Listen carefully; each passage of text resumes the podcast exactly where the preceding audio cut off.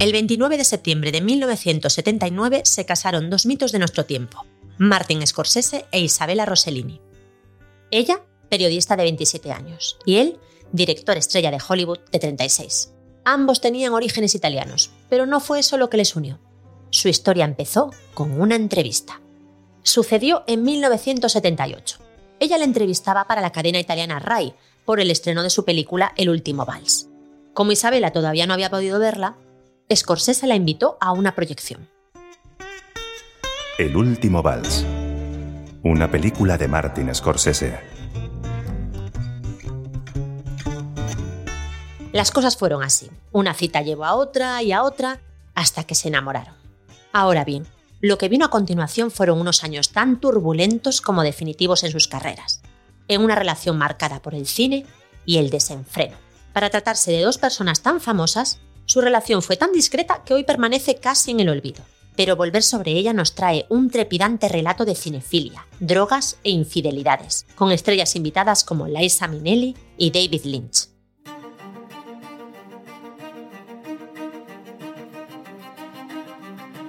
Hola, soy Raquel Piñeiro y este es un nuevo episodio de Bodas Icónicas, un podcast de Vanity Fair.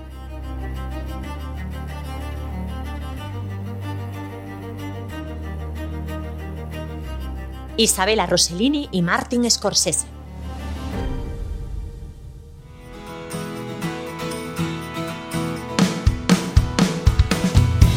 El inicio del romance entre Isabella Rossellini y Martin Scorsese se produjo con una situación tópica que cuenta con numerosos ejemplos conocidos.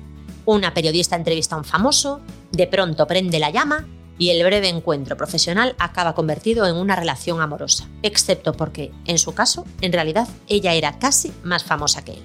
Aunque trabajaba de periodista, Isabela había crecido al otro lado de la noticia, siempre rodeada de paparachis y objetivo de las cámaras.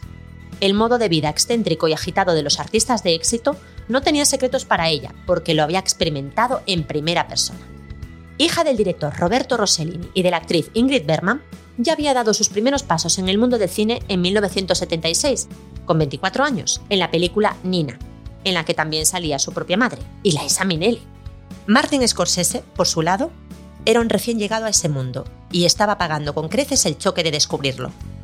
El motivo del encuentro fue hablar sobre El último vals, el documental musical que Martin Scorsese había dirigido sobre el concierto de despedida del grupo The Band, para el que habían congregado a estrellas como Bob Dylan, Eric Clapton o Johnny Mitchell. Isabella explicaría así lo que sucedió en una entrevista. Siempre quería ver las películas o leer los libros del sujeto de la entrevista antes de hacerla, pero de alguna manera no pude ver el último vals antes de tener que entrevistar a Marty. Acudí al encuentro y le dije la verdad. Ha habido un lío y voy a ver la película mañana, aunque tengo la entrevista hoy. Y él dijo, Oh, ¿quieres verla esta noche? Así que hicimos la entrevista y luego fuimos a una proyección. Él es un gran cinéfilo, por lo que decía, hice el movimiento de la cámara de esa manera por John Ford. Entonces veía mis ojos vidriosos y decía, ¿no has visto esa película de John Ford? Tienes que ver esa película de John Ford.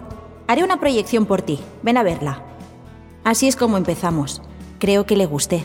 Por supuesto que le gustó. En 1978, cuando se conocieron, Isabella Rossellini era una belleza de 25 años cuyo sentido del humor y espontaneidad la habían convertido en una personalidad por derecho propio en su país natal, Italia. Pero sobre todo, era la hija de dos mitos del cine, algo que el cinéfilo Scorsese no podía obviar en ningún momento.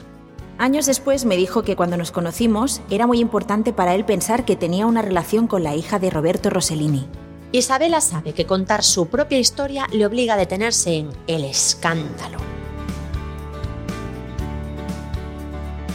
La conmoción que supuso para el mundo que una de las actrices favoritas de su época, la sueca Ingrid Bergman, abandonase a su marido y a su hija Pia para irse a vivir con el director Roberto Rossellini a Italia.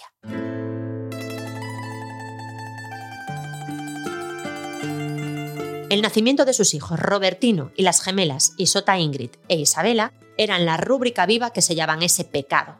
Así lo reconocía Isabela. Mi madre cometió adulterio. Hizo mal, pero no se le permitió regresar a este país durante ocho años. Perdió sus ingresos, perdió su reputación, fue considerada malvada. Ella fue responsable de lo que hizo. El adulterio lastima a la gente, pero el castigo no encajaba con el crimen. En cualquier caso, Isabela apenas llegó a presenciar el amor semiprohibido de sus padres. Ingrid y Roberto se separaron cuando ella tenía cuatro años, y la niña y sus hermanos quedaron bajo custodia de su padre en Roma. Pero como hablamos de una familia de artistas acostumbrados a vivir lejos de las normas sociales, la infancia de los niños no transcurrió por los cauces habituales. No fui criada por ninguno de mis padres, explicaría Isabela. La solución fue ponerles un piso particular, separado del de Roberto, y regentado por Argenide Pascolini, el ama de llaves italiana que ejercería de segunda madre acompañados por un montón de nanis de diversos países, enviadas por las mejores agencias de colocación que, según Isabela, nunca se quedaban más de unos meses. Begoña Gómez Urzaiz, periodista, autora del libro Las Abandonadoras. Es un acuerdo extraño, a cualquiera le puede parecer extraño ahora y le, parecía extraño entonces, pero de alguna manera tiene cierta lógica dentro del mundo ya de por sí enrarecido del mundo del espectáculo y de las dinámicas de esa familia que, que, era peculiar, evidentemente. Ya de adultos, cuando han concedido entrevistas, los tres, sobre todo las dos chicas, siempre han hablado bien de esta situación y siempre han hablado bien de sus padres, no les guardan rencor e incluso dicen nos hubiera gustado pasar más tiempo con ellos, nos hubiera gustado pasar más tiempo con nuestra madre. Pero sí es cierto que llama la atención, eh, y eso se ve también en el documental de Ingrid Bergman en sus propias palabras, cómo hablan de ella con mucha reverencia y siempre poniendo en primer plano su papel como artista, más que su papel como madre, lo cual puede ser lógico, pero no es habitual. Roselini padre vivía en una casa a pocos metros de distancia, junto a su nueva esposa, Sonali Dasgupta, y sus dos nuevos hijos. Acudía casi a diario al piso de los niños y solía comer con ellos.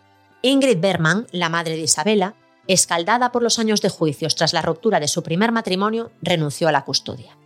Vivía con su nuevo esposo, Lars Smith, en París, y se desplazaba a Roma para ver a sus tres hijos pequeños cada pocas semanas. Justo esto confesaba su madre, Ingrid Berman, en sus memorias. Me desviví por hallarme lo más cerca posible de mis hijos en aquella situación. Y era muy ardua. No sé qué habría hecho sin Argenide, la ama de llaves fue una fortaleza de roca. Los niños crecieron considerando esta situación algo de lo más normal, del mismo modo en el que veían normal que el rostro de sus padres fuese mundialmente conocido, y que los reporteros los siguieran a todas partes, y hasta les tiraran piedras o les insultaran, casi como una rutina. No me di cuenta de que era un arreglo extraño hasta que tuve a mi propia hija, contaría Isabela años más tarde. Curiosamente, después de publicar el libro, conocí a, una mujer que es muy amiga, es una de las amigas íntimas de Isabella Rossellini, y me habló de, esto, me habló de, este caso, y dice que ella siempre habla con más afecto de su padre que de su madre. Y en este caso, bueno, podría ser uno de esos reflejos un tanto sexistas y patriarcales que tenemos también los hijos y que no podemos evitar, de, a veces eh, ser más duros con la madre que con el padre. Por su parte, Isota Ingrid, su gemela, reconoce que sufría muchísimo más que Isabela cuando su madre desaparecía durante semanas para trabajar, aunque asume, ninguno de nosotros está amargado, estamos felices de que hicieran lo que querían. Hubo una excepción notable a esto.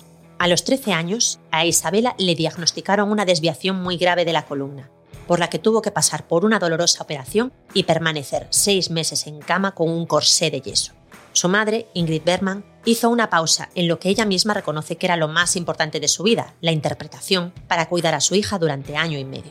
Los padres, Roberto e Ingrid, apartaron sus diferencias para estar junto a sus hijos en un momento en el que Isabela podía quedar parapléjica. Existe cierta justicia poética en que, después de pasar años de dolores terribles, deformidad y rehabilitación, Isabela acabase convertida, según la opinión de muchos, en la mujer más bella del mundo.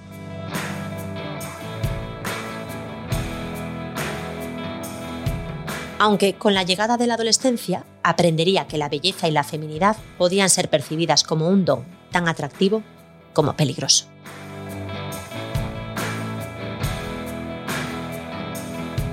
En las memorias de Isabela, ella misma cuenta que cuando le llegó la pubertad, su entorno represivo intentó enseñarle que tenía que tener mucho cuidado con llamar la atención, que debía ser discreta, comportarse como una señorina, vestir con decoro y, sobre todo, cuando tenía la regla, nada de acercarse al vino porque podría volverlo vinagre. Esto y todo tipo de supersticiones más. Por suerte para ella, esta etapa coincidió con la llegada a Italia de su hermana Pia, quizá la principal damnificada de El escándalo.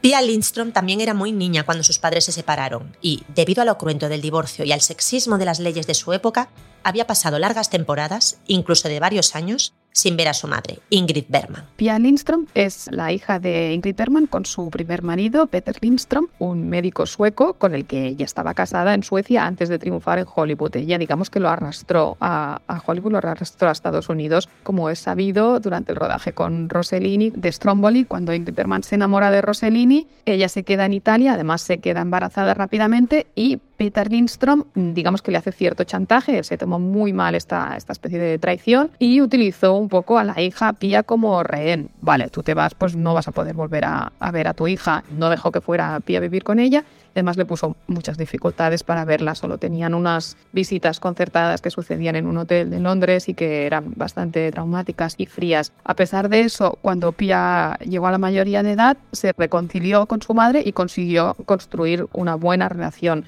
que es un caso poco habitual en este, en esta, cuando sucede en esta especie de, de desarraigos familiares.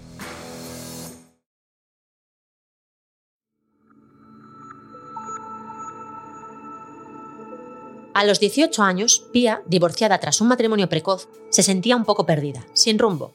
Había sido criada en el despecho hacia una madre ausente y, deseando averiguar por sí misma otra versión del pasado, se trasladó a vivir a Roma para cuidar de sus hermanos, que estaban en plena adolescencia.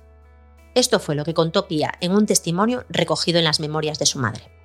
Estuve tres años con ellos. Mamá me enviaba dinero, yo pagaba los sueldos y llevaba a mis hermanos al dentista, a montar a caballo y a estudiar. En ocasiones me decía, esto es ridículo, ¿por qué estoy aquí?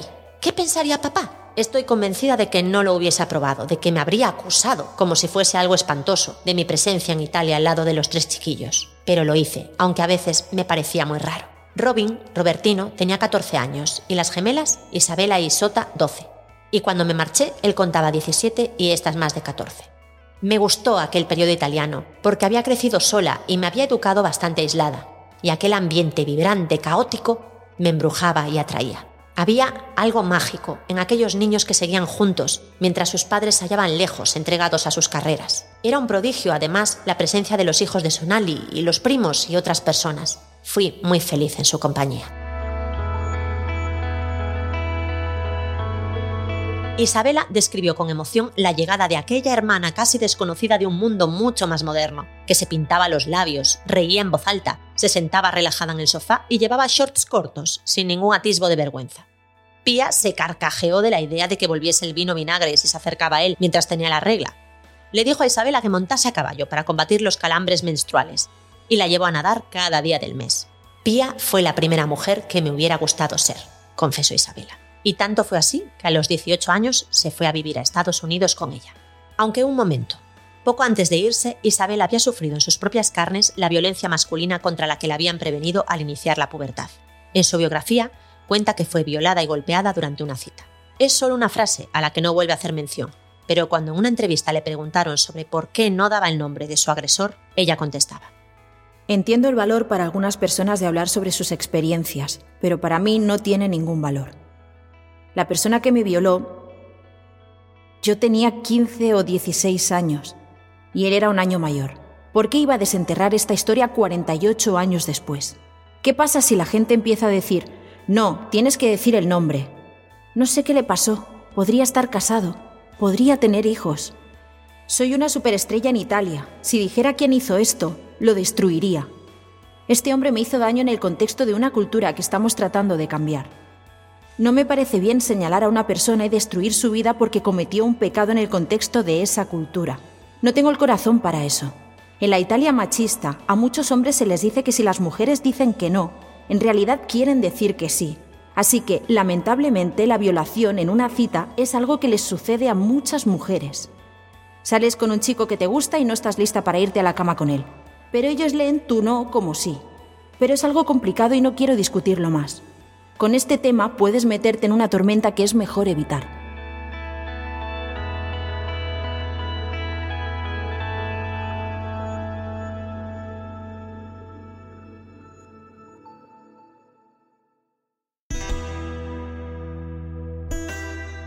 Ya en América, Pia se puso a trabajar como reportera de televisión e Isabela comenzó a hacer lo mismo. Así, sin perder de todo el vínculo con Italia, acabó trabajando para L'Altra Domenica, un programa cómico de la RAI, en el que destacarían nombres como Roberto Benigni. Con su estilo improvisado y natural, Isabela resultaba una novedad sorprendente en los medios italianos de los 70. Vine a Estados Unidos y no sabía muy bien inglés, así que tomé algunos cursos para aprender y finalmente me contrató un periodista italiano. Trabajé para él durante tres años. Cubrí todas las peleas de Muhammad Ali. Aprendí a resolver problemas, a investigar.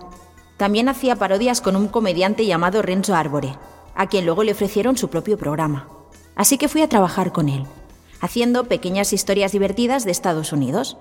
Así fue como conocí a Marty. Nos pusimos a hablar del último vals y de rock and roll, que no era algo que normalmente cubrieran las noticias italianas hace 40 años. En ese momento, la vida de Martin Scorsese era, como poco, complicadita.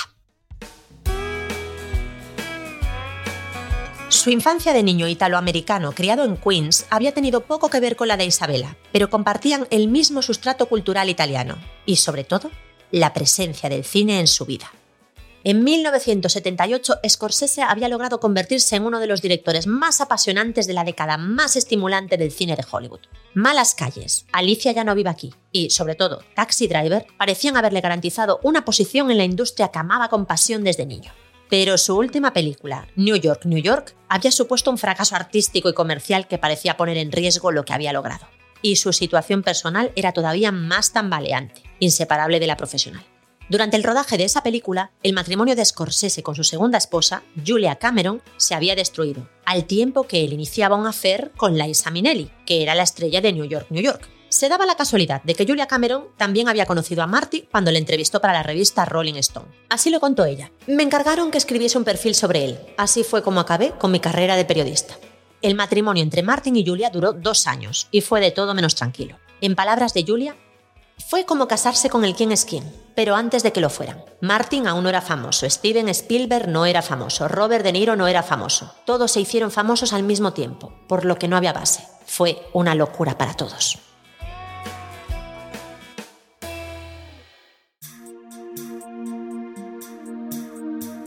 Julia Cameron empezó a beber. Siempre estaba de mal humor y, para colmo, acababa de descubrir que su marido le ponía los cuernos tras encontrar unas blusas de Liza Minnelli colgadas en su armario. Una vez más, la realidad imitaba la ficción. Martin Scorsese rompió con Julia Cameron poco después de que ella diese a luz a la hija de ambos, Domenica, en septiembre del 76. Justo como hacía el personaje de Robert De Niro con Liza Minnelli en el film dirigido por Scorsese, New York, New York. Mientras, Liza también estaba metida en su propio culebrón. Andy Warhol lo escribía así en sus diarios. La vida de Liza es ahora mismo muy complicada. Tipo, ella iba por la calle con Jack Halley, su marido, y entonces fueron hacia Martin Scorsese, con el que está ahora mismo teniendo un affair. Y Marty la atacó a ella por tener un affair también con Barishnikov. Todo esto con el marido delante.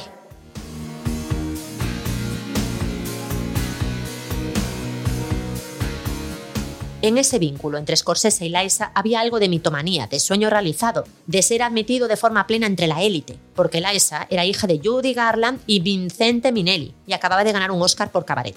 Además, Martin y Liza compartían un poderoso vínculo más fuerte que todo lo demás, su adicción a las drogas.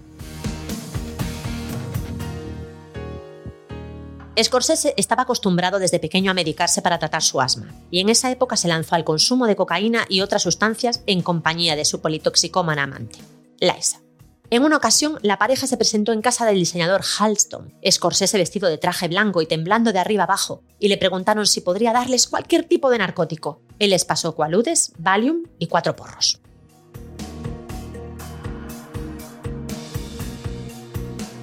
Julia Cameron pidió el divorcio, acusando a Martin de malbaratar todo su dinero y de dañar su frágil salud consumiendo cocaína con su amante.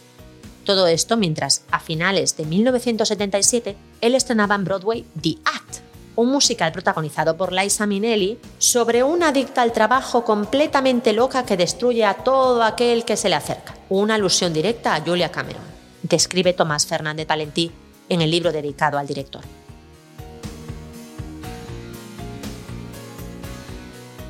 Julia describiría así aquella época oscura.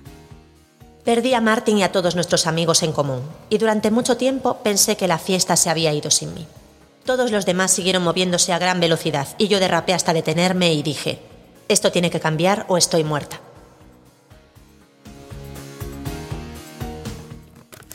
Noel Ceballos, periodista, experto en cine, Siempre se rumoreó que esta obra de teatro, que este musical, The Act, que hizo con los músicos de New York, New York, que estaba inspirado en Julia Cameron.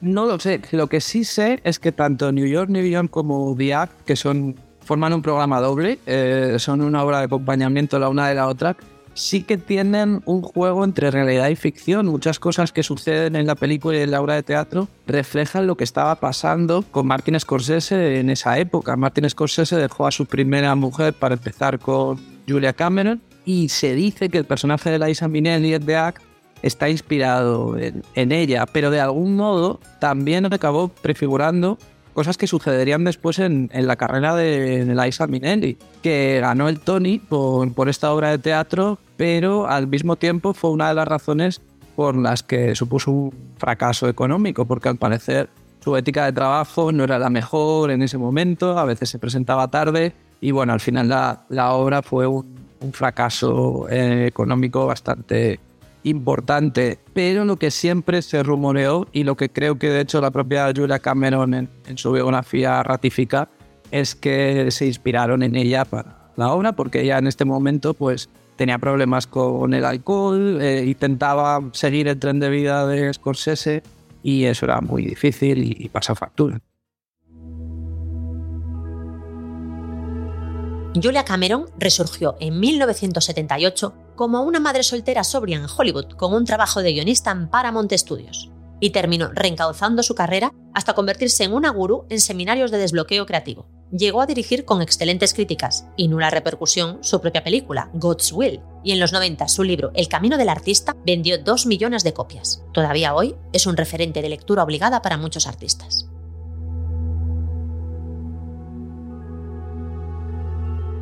En su prolífica carrera literaria, Cameron publicaría una autobiografía en la que profundizaría en su alcoholismo, sus problemas mentales y brotes psicóticos, y en su firme creencia del poder curativo que tiene la creatividad.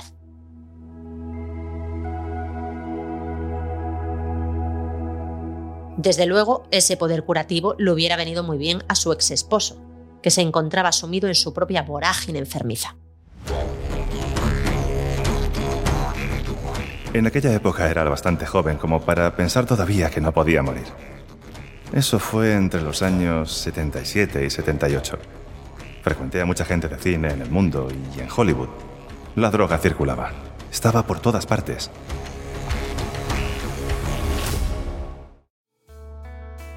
Durante la grabación del documental El último vals, el líder del grupo The Band le proponía a Scorsese: Hay una fiesta en París, ¿te vienes? Y él aceptaba sin pensárselo asumió el estilo de vida desenfrenado de los músicos a los que rodaba, viajando por todo el mundo de juerga en juerga, solo que él no era en realidad uno de ellos. Era siempre la misma fiesta. Luego me dije, ¿es así como voy a encontrar a la mujer de mi vida? ¿Acaso voy a vivir experiencias sexuales inolvidables? Lo dudo. De todos modos, me iba bastante mal. Ellos eran estrellas de rock, tenían todo lo que querían. Yo me limitaba a seguirles e intentar vivir su ritmo.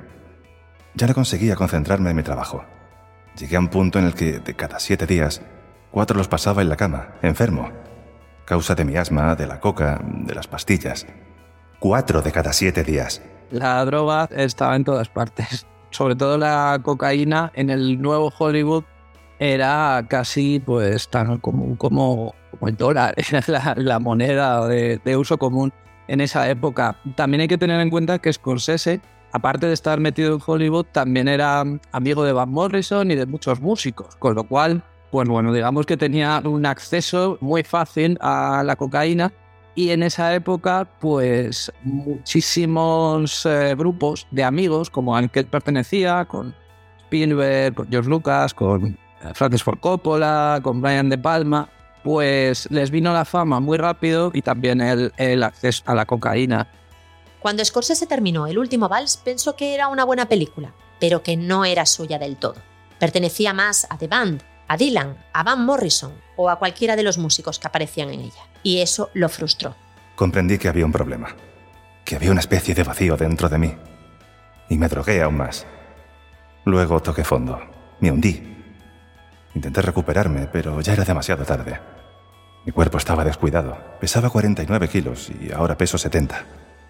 No lograba recobrarme ni física ni psicológicamente. Fue entonces cuando conocí a Isabella Rossellini. Isabela y Martin se casaron el 29 de septiembre del 79 en una boda privada, de la que poco ha trascendido. Martin e Isabela siempre han sido muy discretos con su relación, pero de lo poco que han contado puede deducirse que estuvo marcada por dos hechos fundamentales. Por un lado, las adicciones de Martin, y por otro, el desarrollo de la carrera de Isabela.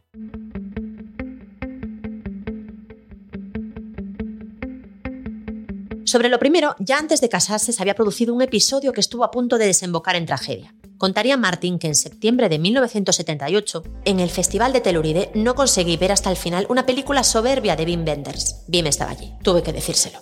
No conseguí aguantar en la sala de proyección. Mi cuerpo ya no funcionaba. No sabía qué me sucedía. Estaba a punto de morir. Tenía una hemorragia interna, pero no lo sabía. Mis ojos sangraban, mis manos, todo. Escupía sangre. En presencia de Isabela, perdió el conocimiento y casi la vida por culpa de una sobredosis de medicamentos autorrecetados para aliviar el dolor y su medicación habitual contra el asma. Para mí fue una pesadilla. Volví a Nueva York, me metí en la cama y me encontré en urgencias del hospital. Un médico se ocupó de mí durante 10 días, contaba Scorsese. Él, a posteriori, ha sabido reconocer que lo que tenía era una pulsión de muerte y que lo que quería era ir hasta el límite, hasta el más allá posible, para ver hasta dónde llegaba, para mantenerse creativo, pero que en el fondo también estaba como persiguiendo su, propia muerte en esa época, tenía un vacío y de una manera inconsciente pues lo que buscaba era un poco llegar hasta el final. Cuando por fin lo consiguió y estuvo a las puertas decidió dejar la droga.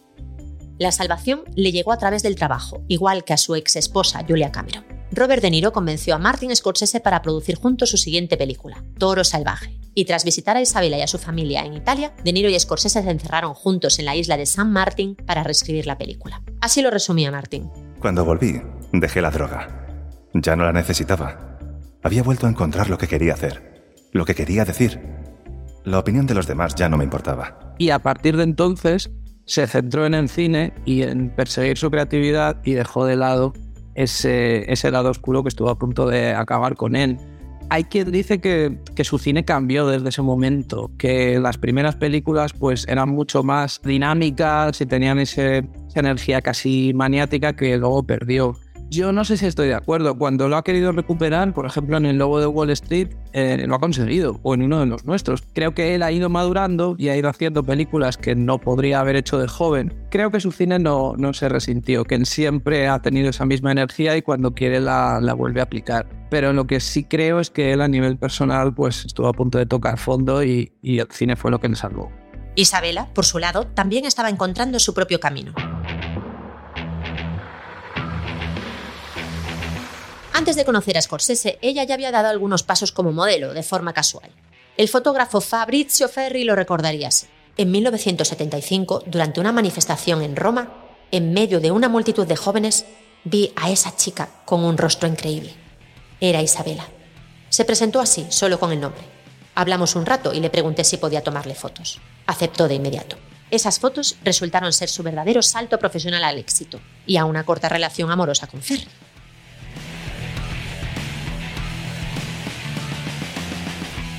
Poco después, Ferry fotografiaría una campaña de joyas de Bulgari para Vogue Reino Unido con Isabela. Solo después de enviar las fotos a Vogue, descubrí que Isabela era la hija de Roberto Rossellini e Ingrid Bergman. De ahí llegó una cadena de contactos. Le presentaron a Bruce Weber, de ahí a Richard Avedon, y de pronto Isabela estaba trabajando como modelo a tiempo completo. En su autobiografía, ella cuenta que uno de los factores que la animaron a trabajar como modelo fue, aparte de lo divertido que le resultaba, lo lucrativo que era. Frente al sueldo bastante discreto que recibía como reportera de la televisión estatal italiana, las cifras de su nueva profesión eran astronómicas. 15.000 dólares por un desfile, 5.000 por posar para un catálogo, 3.500 por un fitting de mediodía. Isabela pensaba que le iban a decir que se había vuelto loca por presentar semejantes facturas, pero las marcas y las empresas las pagaban sin rechistar. Así lo cuenta ella. Les pedí que me dieran la cifra que había ganado en un mes. La cantidad me hizo sentir que me había convertido en adulta. Ser modelo trajo para Isabela, sobre todo, la emancipación económica total y con ella la libertad.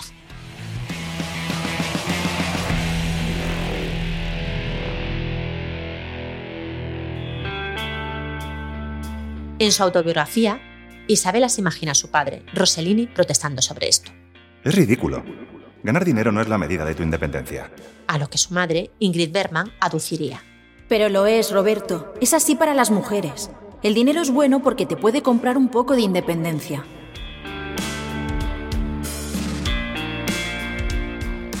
Tomás Fernández Valentí afirma que el matrimonio comenzó a deteriorarse, según Scorsese, entre noviembre del 81 y marzo del 82, coincidiendo con el peor momento del rodaje de El Rey de la Comedia.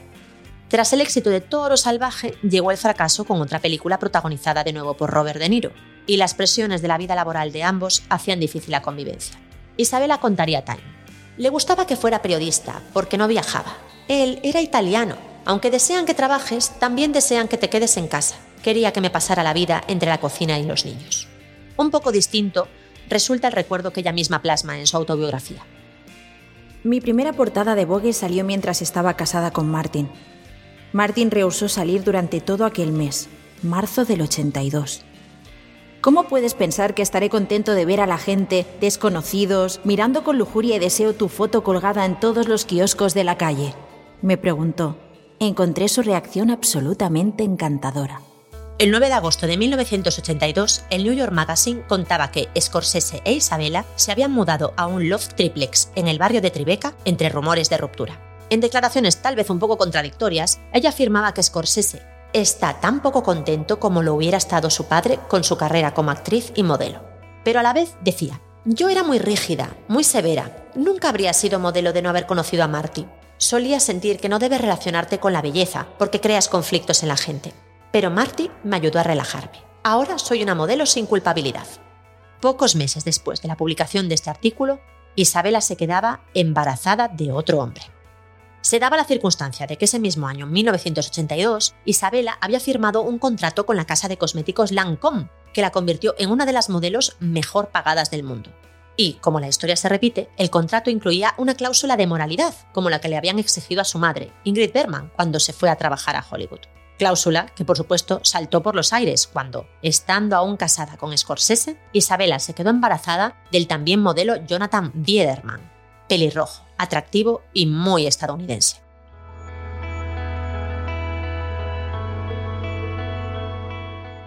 No se produjo un gran escándalo como el que vivió su madre, porque el tiempo no había pasado en vano, pero sí hubo cierto alboroto.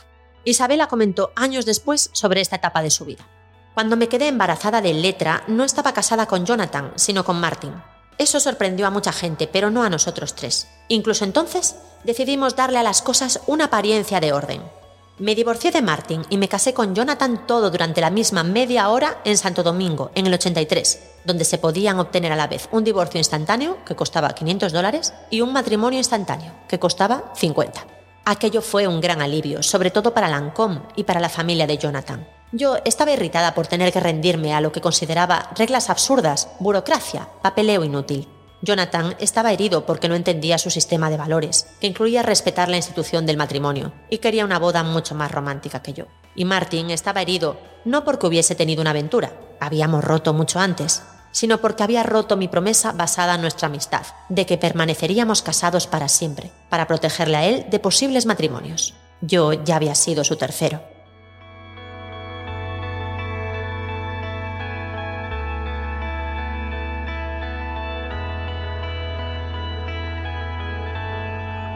Cuando le pidieron que confirmase esta versión, el galante Scorsese afirmó, si eso es lo que ella recuerda, no creo que esté mintiendo. No obstante, en su día su declaración había sido muy distinta.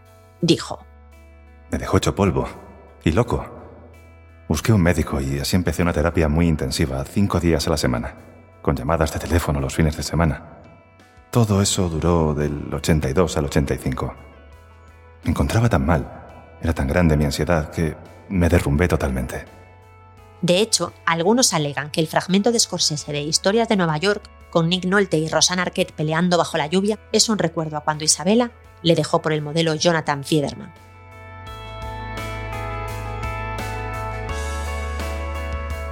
Ya divorciado y sin protección, en efecto, Scorsese volvió a casarse dos veces más. Su siguiente esposa fue Bárbara De Fina, que ejerció de productora de varias de sus películas. Durante el rodaje de La Última Tentación de Cristo, Scorsese necesitaba una potente voz femenina para lanzar alaridos de dolor durante la muerte de Jesús, papel estrambótico para el que contrató a la que acabaría siendo su siguiente pareja, la actriz Ileana Douglas. Estuvieron juntos durante varios años, en los que él le brindó papeles en películas como Uno de los nuestros o El Cabo del Miedo. Y Leana cuenta que cuando rompieron, Marty le dijo, siempre serás mucho más interesante que los papeles que te ofrezca. Y confirmaba ella. Y tenía toda la razón, porque es un genio. La quinta esposa de Scorsese fue Helen Sherman Home Morris, con la que tuvo a su hija Francesca. Volviendo a Isabela, su matrimonio con Jonathan tampoco fue muy longevo. Tres años después del nacimiento de su hija Eletra, en 1986, la relación terminaba en divorcio, coincidiendo con la aparición en la vida de Isabela de otro director visionario, en este caso David Lynch. Se habían conocido en una cena en la que Lynch, todo ingenuidad, le comentó, ¿sabes? Podría ser la hija de Ingrid Bergman. Naturalmente fue una película la que los unió, Prueba del vínculo que mantenía con su ex es que Isabela le consultó a Scorsese si debía aceptar el que acabaría siendo un papel definitorio en su carrera. Llamé a Martin Scorsese y le dije que me había ofrecido una película de David Lynch que ya había hecho El hombre elefante. Todavía no se le consideraba famoso. Marty me dijo, tiene mucho talento. Sí, he visto El hombre elefante. A lo que él me dijo, mira cabeza borradora. Así que vi cabeza borradora. Y tal vez mi ojo sea menos artístico que el de Marty, porque me puse un poquito nerviosa. Pensé, ¿en qué me he metido? El resultado fue Terciopelo Azul, una película controvertida, aplaudida y analizada hasta la saciedad.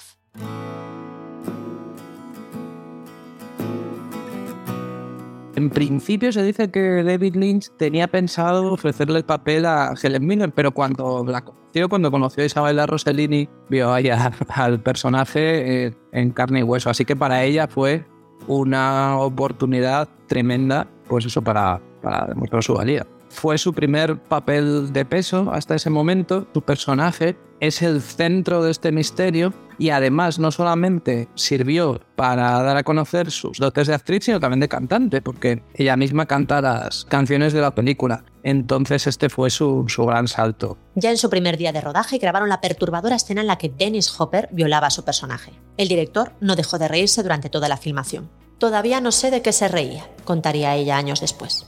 En una ocasión, Isabela se encontró con Catherine Hepburn en un ascensor. La diva le preguntó, ¿Eres la hija de Ingrid? Y cuando ella le respondió de modo afirmativo, Catherine volvió a preguntarle, escandalizada, ¿la que hizo esa película? Pese a todo, la protagonista reconocería. Fue uno de los mejores papeles que he tenido, complejo e inusual y sin embargo auténtico. A veces, cuando te ofrecen películas, especialmente en películas comerciales, interpretas más a un símbolo que a una persona real, una imagen no una personalidad, pero realmente podría hincar el diente en el personaje de Dorothy Valens. Al final, Terciopelo Azul fue su gran trampolín, pero también fue un poco su gran cruz. Muchísimos críticos cargaron en ella todo el peso de una interpretación de la película que yo creo que es errónea la veían como una película misógina y como una película sádica que disfrutaba con el maltrato a la mujer, al personaje de los Valens. Cargaron sobre ella ese peso. Creo que las monjas del Colegio de Roma donde estudió eh, escribieron una carta diciéndole que iban a rezar por su alma después de, haber hecho esa película. La agencia de representación que la llevaba, a raíz de Terciopelo Azul, dejó de trabajar con ella y creo que esto sí supuso, eh, digamos, pues como un albatros en su cuello y nunca ha vuelto a hacer un papel tan, tan brillante como, como este. Luego siguió teniendo una carrera como actriz, pero Terciopelo Azul sigue siendo la película que, por la que más se la recuerda y yo creo que su mejor trabajo. Entonces creo que sí afectó negativamente el hecho de haber rodado esta, esta película a su carrera, porque era la promesa de una actriz a la que realmente nunca volvimos a ver. Para meter más elementos en la ecuación, cuando Lynch empezó con Isabela, él estaba casado con su segunda esposa, Mary Fisk, hermana de su mejor amigo Jack y colaboradora habitual de sus películas. Mary sabía que David no era partidario de las relaciones monógamas, pero lo aceptó como parte de su personalidad. Pero una cosa era asumir esa teoría y otra, asistir en directo a su cuelgue por Isabela. Así lo contaba Mary. Intentamos solucionarlo. David pasó las navidades conmigo y año nuevo con Isabela. Teníamos una relación abierta y le dije a David que podíamos seguir casados y vivir libremente, pero no pude. Isabela, por su parte, reconocería. Me enamoré profundamente de David, de modo que no sé si podría haberlo evitado, pero pensándolo bien, tuvo que ser muy duro para Mary. Isabella y David formaron durante cinco años una de las parejas de moda más fantásticas del planeta, a caballo entre Nueva York, Hollywood y Europa. Para ella fue como si estuvieran casados y considera que él fue muy positivo para su familia y su hija Eletra. Ahora bien, el final de su relación fue abrupto y dolorosamente similar a su inicio. Se produjo al poco de rodar juntos Corazón Salvaje, en la que ella interpretaba a una perdita Durango con un look inspirado en Frida Kahlo. David tiene una dulzura increíble, pero al poco tiempo me borró completamente de su vida y me dejó por teléfono diciéndome que no quería volver a verme. En realidad se había enamorado de otra mujer.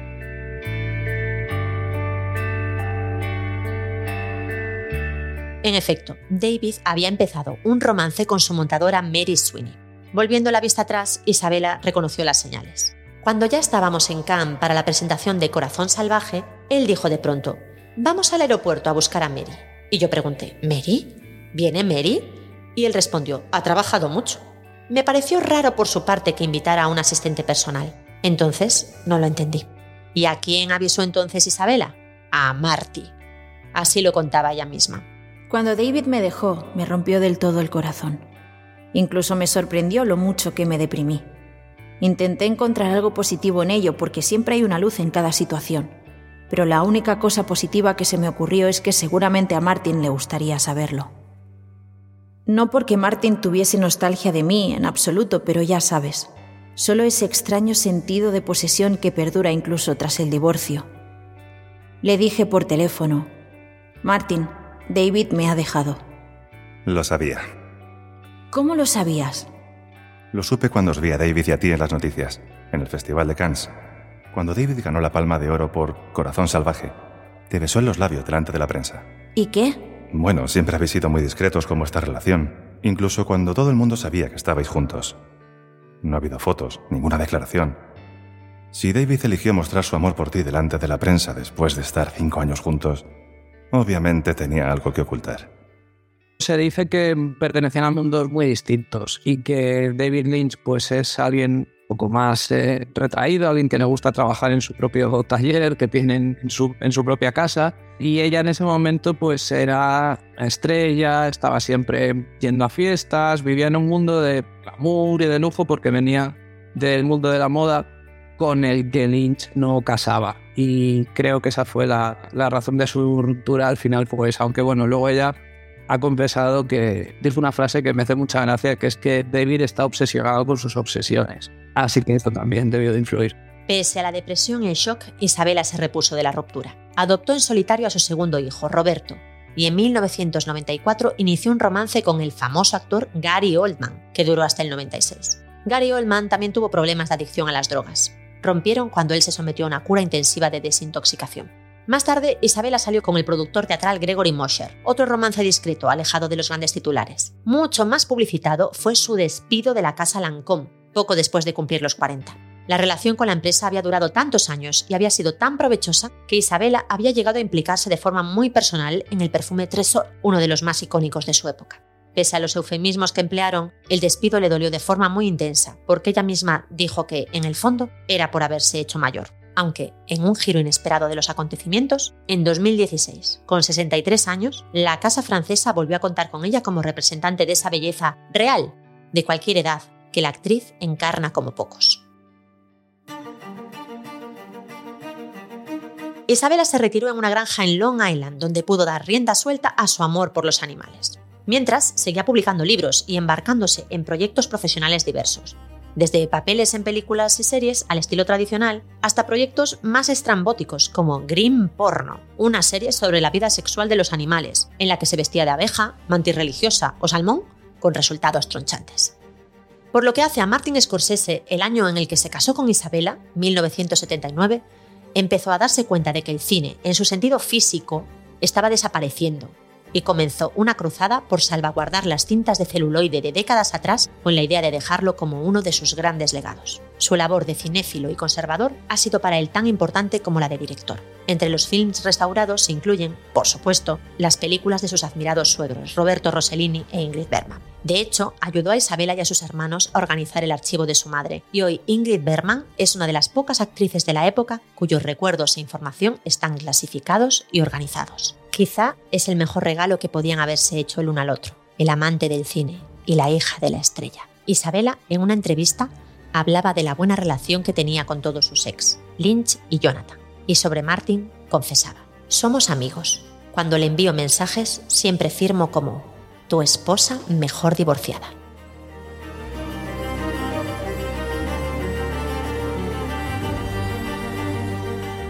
Bodas Icónicas es un podcast de Vanity Fair, producido por El Cañonazo Transmedia, escrito y presentado por Raquel Piñeiro, guion de Emma Musol, dirige y edita José David del Puello, Sune.